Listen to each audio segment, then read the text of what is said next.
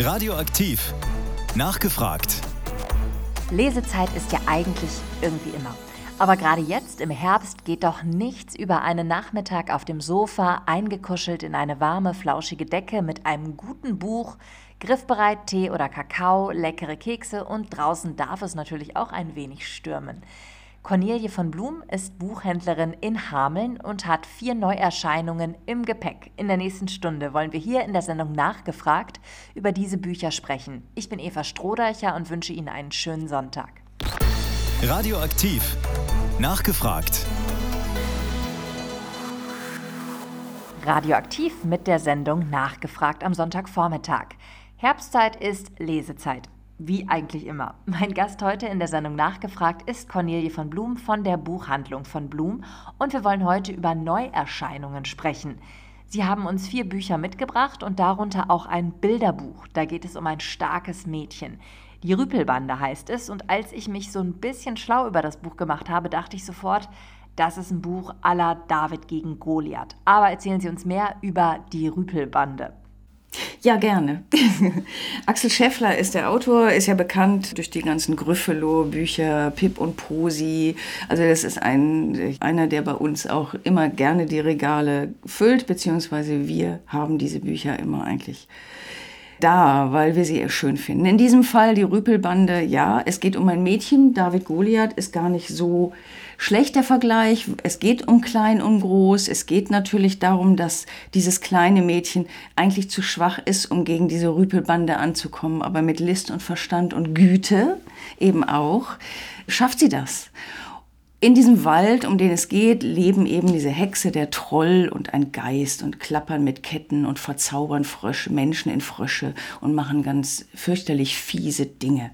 Das fängt also ein bisschen gruselig an und dann zieht eines Tages in ein leerstehendes Haus im Wald ein kleines Mädchen ein die ein wunderschönes blaues Tuch mit blauen Punkten hat und das wird es noch gehen um dieses Tuch. Denn diese drei, die Rüpelbande, die überlegen sich natürlich, wie können sie dieses Mädchen so derartig erschrecken, dass sie den Wald wieder für sich haben. Es geht ja nur darum, andere in die Flucht zu schlagen, zu ängstigen, zu verzaubern vielleicht sogar und ihre Kraft und Macht zu erproben. Darum geht es der Rüpelbande. Darüber geraten sie allerdings in Streit, weil es eine Art Wettstreit ist, wer denn zuerst darf und wer der beste Gruselmeister ist, wer am besten zaubern kann, mit den Ketten rasseln oder Schrecken verbreiten kann. Und darüber geraten sie in Streit, bis eine kleine Maus in der Nähe versucht, den Streit zu schlichten, ganz klug. Auch sie ist eine kleine, auch sie ist ein kleiner David. Den Streit zu schlichten, indem sie ihnen einen Wettstreit vorschlägt. Jeder versucht nacheinander, dieses Mädchen in die Vorluft zu schlagen. Als Preis sollte dieses Tuch mit den blauen Punkten winken. Also wer es schafft, ihr dieses Tuch zu entwenden, der ist der Beste im Wald. Der soll es haben. Und dann beginnt natürlich die Geschichte Fahrt aufzunehmen und alle scheitern kläglich. Aus verschiedenen Gründen. Der Troll will sie auf der Brücke stellen und erschrecken und rutscht aber, weil er sich so wild erschreckt und rumhampelt auf der Brücke aus und rutscht ins Wasser. Die Hexe verheddert sich in ihren eigenen Stricken, die sie mit hat, um Grusel und Zauber zu verbreiten.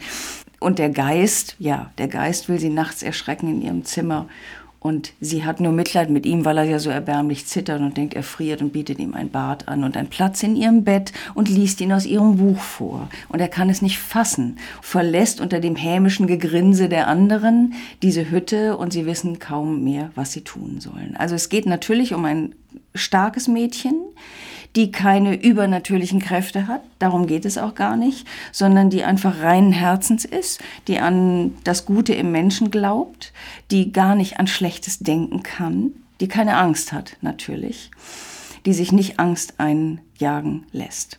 Und es gibt ein ganz schönes Ende, das möchte ich eigentlich nicht verraten, aber dieses Tuch spielt auch in diesem Ende noch eine Rolle, denn es wird den Besitzer wechseln. Aber warum und wie, das sollte man vielleicht selber herausfinden. Also ein wunder, wunderschön illustriertes Buch, wie immer von Axel Scheffler, kräftig in Farben, mit schön gereimten Texten. Das ist immer sehr beliebt, natürlich bei Kindern. Die prägen sich sehr, sehr schnell und gerne ein. Und diese Bücher von starken Mädchen sind einfach immer was Besonderes. Es gibt immer mehr davon, was gut ist, aber es ist auch immer wieder was Besonderes, in immer neu erdachten Geschichten wieder auf welche zu stoßen. Also Axel Scheffler, die Rüpelbande, ein wunderschönes, großformatiges Bilderbuch für Kinder ab dreieinhalb, würde ich so sagen. Mhm. Wie viele Sterne vergeben Sie für die Rüpelbande? Eins bis fünf. Fünf ist äh, richtig gut. Fünf ist richtig gut. Ah, er hat natürlich Bücher gemacht, die ich. Also Scriffelo ist eigentlich unübertroffen. Ich liebe viele von ihm. Also ich würde mal, ich würde mal vier sagen. Wir müssen ein bisschen Luft nach oben lassen. Okay, sehr gut.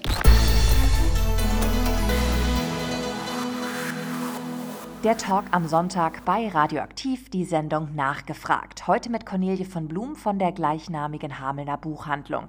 Sie war in den vergangenen Jahren immer mal wieder zu Gast in der Sendung und hat auch jetzt passend zum Herbst vier Neuerscheinungen mitgebracht. Ein weiteres Buch neben Die Rüpelbande, was sie mitgebracht haben, ist dann eher was für Erwachsene. Autorin Liz Nugent oder Liz Nugent, bei der Aussprache bin ich mir jetzt gerade ein bisschen unsicher, auf der Lauer liegen heißt das Buch. Nachdem Sie mir den Titel genannt haben, habe ich den in Vorbereitung auf die Sendung gegoogelt und direkt darunter wurde mir der neue Thriller von Karen Slaughter angezeigt. Karen Slaughter ist Thriller-Fans definitiv ein Begriff und nachdem das neue Buch von Karen Slaughter direkt unter Auf der Lauer liegen genannt wurde, dachte ich so, puh, holla, da habe ich eine leise Ahnung, in welche Richtung das geht. Liege ich da richtig?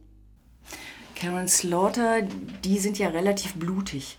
Ich glaube, sie ist abgrundtief böse, ja, ja, teilweise. So schon böse. Also mhm. ein böses Buch ist dies auf der Lauer liegen auch. Ich habe selten ein böseres Buch gelesen. Es arbeitet aber nicht mit so plakativen Mitteln. Also das Blut fließt hier nicht. Man hat nicht ständig eine neue Leiche auf dem Tisch, die seziert wird. Das ist ja in der Karen Slaughter auch immer ganz gerne so. Das ist hier gar nicht. Es fängt ganz ruhig an. Es spielt in Irland ein Landhaus, ein Richter und seine Frau, die dort leben. Nach außen in alles in Ordnung. Sie haben Geld, sie haben ein großes Auto. Ich glaube, er fährt so einen alten Jaguar. Das wird alles wunderbar beschrieben. Es fängt ganz langsam an, sich zu entwickeln. Das ist auch das Besondere an diesem Buch. Es wechselt Perspektiven und Facette für Facette wird etwas aufgedeckt. Und die erste Szene ist eigentlich gleich klar. Dass es ein Krimi ist, ist klar. Und dass es um einen Mord geht, ist klar. Es kommt zu einem Mord. Ihr Mann sitzt mit einer jungen Frau im Auto. Sie, die Frau des Richters, in einer gewissen Entfernung beobachtet das. Und dummerweise kommt es irgendwie zur Auseinandersetzung und dieses junge Mädchen stirbt. Jetzt ist natürlich diese Frau, der, ja, die Männer sind ja manchmal nicht so praktisch veranlagt. Sie ist die, die alles in die Hand nimmt und sagt, was jetzt passieren soll. Das also sie hat quasi Schaufel und Müllsäcke dabei. Sie hat praktisch schon alles dabei. Sie haben einen Plan. Und zwar gibt es einen kleinen Teich im Garten hinter diesem Landhaus. Da wird jetzt ein Beet draus. Denn darunter wird natürlich dieses Mädchen vergraben. Die darf ja niemand finden. Sie haben einen Sohn, der auf eine gute Schule geht. Er ist ja schließlich Richter. Hallo. Also das das kann ja nicht sein, dass da irgend so etwas rauskommt. Und dann wird aber nach und nach in diesem Buch aufgedeckt, es geht nicht darum, wer hat was gemacht, das wissen wir von Anfang an. Es geht immer darum, warum ist es passiert. Und was das erfahren wir erst im Laufe des Buches. Das passiert, ja genau. Und es kommt immer noch ein okay. Scheibchen dazu. Und es wird immer noch mehr aufgedeckt. Also auch die Geschichte dieser Toten und der Hintergrund wird nach und nach aufgedeckt. Also man denkt immer, am Ende eines Kapitels, okay, jetzt habe ich so die Geschichte, jetzt geht, nein, es kommt immer noch eine Facette drauf und sie arbeitet ganz, äh, also sie hat einen, einen scheinbar Sie hat einen ganz klaren Stil. Sie erzählt ganz flüssig. Es ist durch, flott zu lesen und trotzdem hat man immer das Gefühl, Moment, ich muss nochmal eine Seite zurückgehen. Habe ich das wirklich jetzt gelesen? Das ist eben dieses Unterschwellige zwischen den Zeilen, das beherrscht sie wahnsinnig gut. Wer ist denn oder gibt es da überhaupt eine Identifikationsfigur in dem Buch? Bin ich da gefühlt eher auf der Seite des Sohnes oder ist es die Frau oder ist es der Richter oder fühlt also sich damit der Frau ist es auf keinen Fall. Ich habe selten eine bösere Frau erlebt, die alles tut, um die Fassade zu erhalten, die alles tut, um ihren Lebensstandard zu erhalten. Das ist ja alles, wäre ja alles gefährdet. Die Polizei taucht natürlich auf, weil in der Nähe, wo man das Mädchen zuletzt gesehen hatte, vor ihrem Haus auch, wurde immer mal wieder ein dunkelgrüner Jaguar gesehen. So viele gibt es in dem Ort nicht und der Richter hat einen. Also taucht natürlich die Polizei auf. Aber wie sie das macht und wie sie diese Gespräche führt und wie sie diese, äh, die Polizei in Sicherheit wiegt und wie sie den Verdacht immer wieder von sich ablenkt, das ist echt gut gemacht. Wir wissen ja, was passiert ist. Und dann ist natürlich dieser Sohn, der ein wenig einfältig wirkt. Das ist er aber gar nicht. Er guckt schon auch hinter die Kulissen und deckt wieder ganz andere Dinge auf. Also es ist wie ein, ein großes Puzzle, wo nach und nach sich die kleinen Steinchen so einfügen. Und ganz am Ende man fasst es kaum, was da noch alles. Also es ist wirklich überraschend bis zum Ende. Ich wollte gerade sagen, ja. ähm, Happy End ist wahrscheinlich das falsche Wort bei dem Buch. Ja, aber, leider. Ähm, aber manchmal gehe ich da trotzdem zufrieden raus und sage, wenn ich die letzte Seite gelesen habe, okay, oder ist da für Sie irgendwie sowas? Äh, ja, also das geblieben? ist ein Buch, bei dem man die letzte Seite liest und es nicht einfach weglegen kann. Also es gibt ja Bücher, die haben dann ihren Abschluss und dann freut man sich schon aufs nächste und dann ist es gut. Dieses Buch wirkt echt lange nach und man muss auch noch lange darüber nachdenken, was man da eigentlich gelesen hat. Und man fasst es nicht bis zum Ende, was da alles passiert. Und man hat Mitleid mit bestimmten Personen, auch mit in Anführungsstrichen Tätern, also die Frau, mit der eher nicht, mit der zu identifizieren wäre eigentlich ein Unding, das kann man nicht. Aber alle anderen Figuren, die da drin vorkommen, teilweise anrührend auch erzählt, die gehen einem schon sehr nahe und was mit denen passiert und wie es sich entwickelt. Aber nee, mit der letzten Seite bleibt ein bisschen was offen und manche Puzzlesteine fügen sich dann erst, wenn man noch mal so ein bisschen drüber nachdenkt. Aber es wirkt nach, lange nach. Ja. Das klingt spannend. Wie viele Sterne kriegt das Buch von ihm?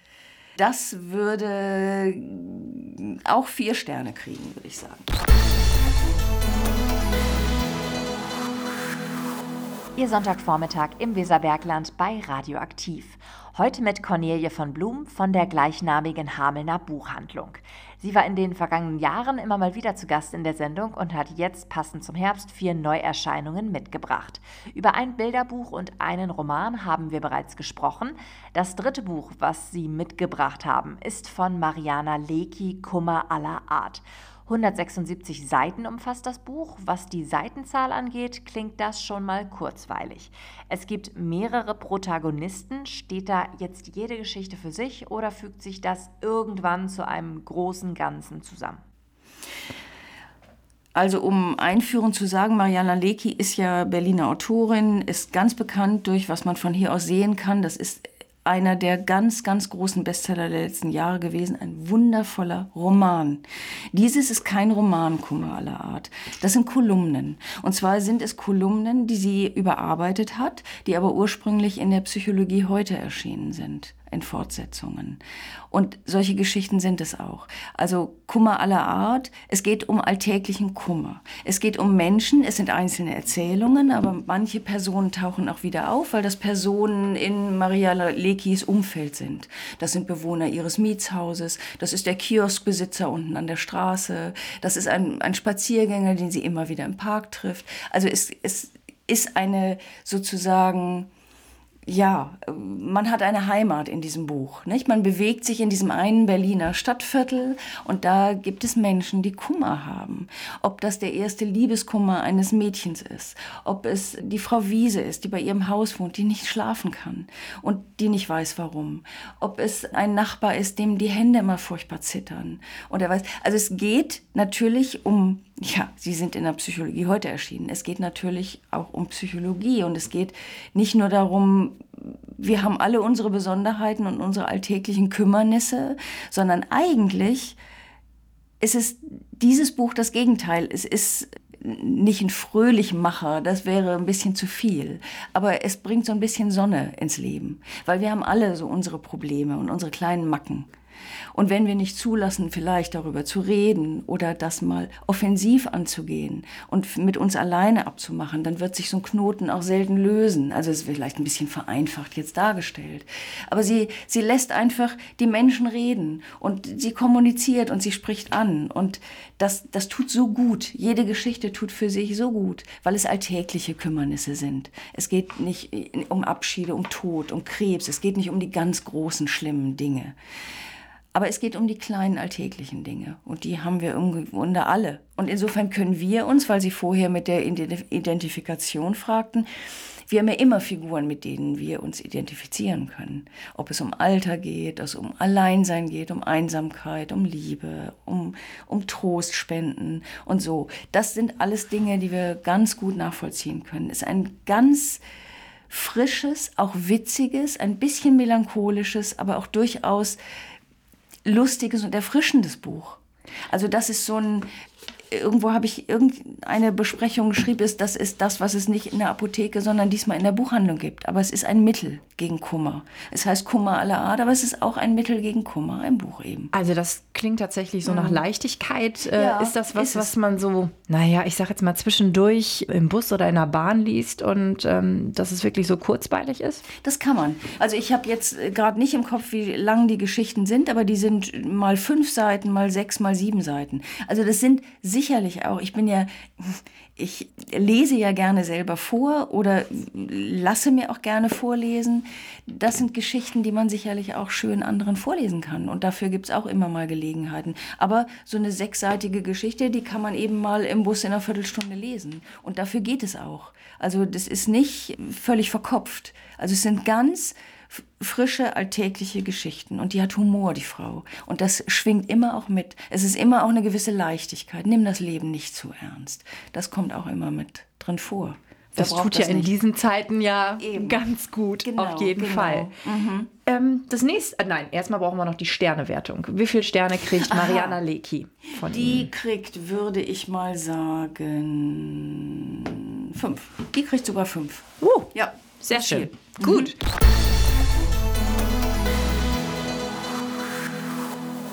Radioaktiv mit der Sendung Nachgefragt am Sonntagmorgen.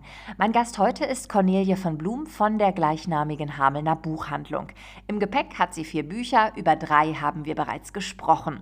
Ich war jetzt gerade Ende Oktober im Urlaub an der Nordsee und dachte mir jetzt im Nachhinein, ach ja, wäre schön gewesen, wenn ich das Buch hier da gehabt hätte. Dörte Hansen zur See. Funktioniert das Buch auch bei Bergliebhabern oder muss es maritim sein? Ach nee, bei Bergliebhabern glaube ich eher nicht. Aber es gibt ja Erhebungen darüber. Es, also, ich weiß nicht, ja, wie fange ich am besten an? Also, dieser Magnetsee, der ist ja, der funktioniert ja bei vielen, vielen Menschen. Also, also erstmal machen viele natürlich an der See Urlaub, auf den Inseln Urlaub, aber dies am Wasser sein, dies in die Weite gucken, wie lang kann man aufs Wasser gucken? Ich kann nicht so lange auf Berge gucken, aber aufs Wasser kann man lang. Man kann am Strand lang gehen und man hat das Gefühl, es sieht an jedem Tag anders aus, das Licht ist an jedem Tag anders und man hat das Gefühl, man ist direkt in Kontakt mit der Natur. Man geht barfuß über den Sand, die Wellen plätschern und irgendwie, so, das ist See. Dieses Buch von Dörte Hansen allerdings, die werden Sie kennen natürlich durch Altes Land, das war ein ganz bekanntes Buch von ihr, Mittagsstunde, gerade als Taschenbuch erschienen.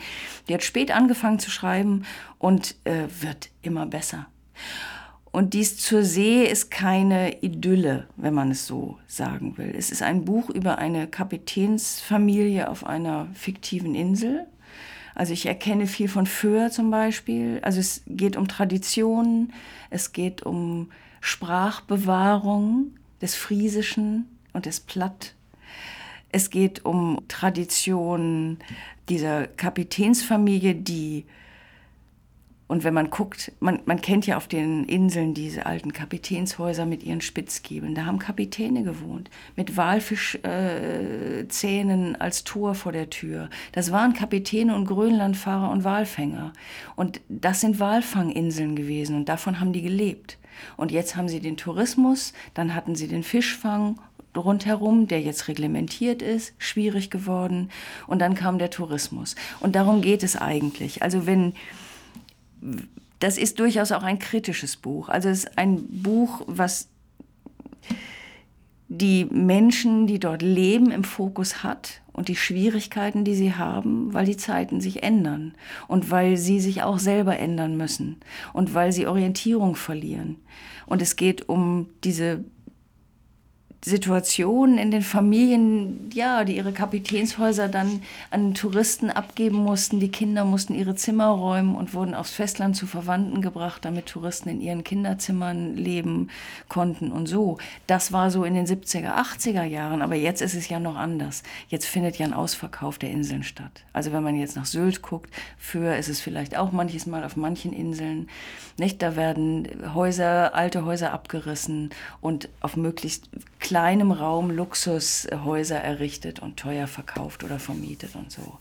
Und die Inselbevölkerung wird mehr und mehr verdrängt. Und dies ist, also ich will es gar nicht zu traurig machen, aber sie hat ein, ein Buch geschrieben über ja, diese Familie, der Vater der Kapitän war, der, der Sander, Kapitän Sander, der mittlerweile die Einsamkeit auf einer Vogelwarte gesucht hat, ganz am Rande der Insel in einem Vogelschutzgebiet lebt. Die Frau, die in dem örtlichen Museum arbeitet, jeden Sonntag ihre Tracht anzieht und im Museum Gäste führt. Und die drei Kinder, die sehr unterschiedlich sind. Ist da auch vielleicht so ein bisschen autobiografisches drin? Dörte Hansen, also allein der Name ist ja schon ein Programm, da muss man so ein Buch eigentlich schreiben zur ja, See. Die, ja. die, ist ja selbst in Husum geboren, genau. hat in Kiel studiert und hat was studiert. Das kannte ich vorher nicht mhm. mal. Äh, unter anderem Frisistik. Das ist die akademische Disziplin, die sich mit den friesischen Sprachen und Literaturen befasst. Das gibt es wirklich. Ähm, mhm. Ist in dem Buch auch so ein bisschen autobiografisches drin? Was meinen Sie da? Das weiß ich ehrlich gesagt. Ich glaube das schon. Also sie, sie, ihre Familie hat, muss da irgendwelche Verbindungen schon haben, aber sie, ja, ehrlich gesagt kann ich es nicht genau beantworten. Ich kenne ihre Biografie auch nicht sie hat eben spät angefangen. Das heißt eigentlich, es muss dieses Thema und auch in ihren anderen Büchern war dieses Thema entwurzelt sein, Heimat finden, Orientierung finden, Zugehörigkeit finden. Das ist immer wieder ihr Thema. Also Heimat verlieren, Heimat neu finden, Heimat bewahren. Also es geht schon um, um Heimat, um ein Zuhause, um Wurzeln zu schlagen. Darum geht's immer in ihrem Buch. Und das wird sicherlich auch biografisch sein. Also sie ist ganz vor, tief verwurzelt, glaube ich, da oben. Und in dieser Frieden friesischen Seele auch. Und das muss mit ihrer Familiengeschichte zu tun haben. Ich kann mir nicht vorstellen, dass sie, also sie hat sicherlich eine großartige, blendende Fantasie und sie schafft Charaktere, die sind unglaublich. Aber ich kann mir nicht vorstellen, dass da nicht die, die eine oder andere Figur auch entliehen ist aus, aus Menschen, die sie kennt und die sie kennengelernt hat. Das wird schon so sein. Mhm. Wie viele Sterne vergeben Sie für Dörte Hansen zur fünf, See? Eindeutig fünf. Da ist sich Cornelia von Blum ganz sicher, an fünf Sternen für Dörte Hansens zur See gibt es offensichtlich nichts zu rütteln. Cornelia von Blum, Inhaberin der Buchhandlung von Blum in der Hamelner Emmernstraße, war heute mein Gast in der Sendung Nachgefragt. Ich bin Eva Strohdeicher und wünsche Ihnen noch einen schönen Sonntag. Radioaktiv. Nachgefragt.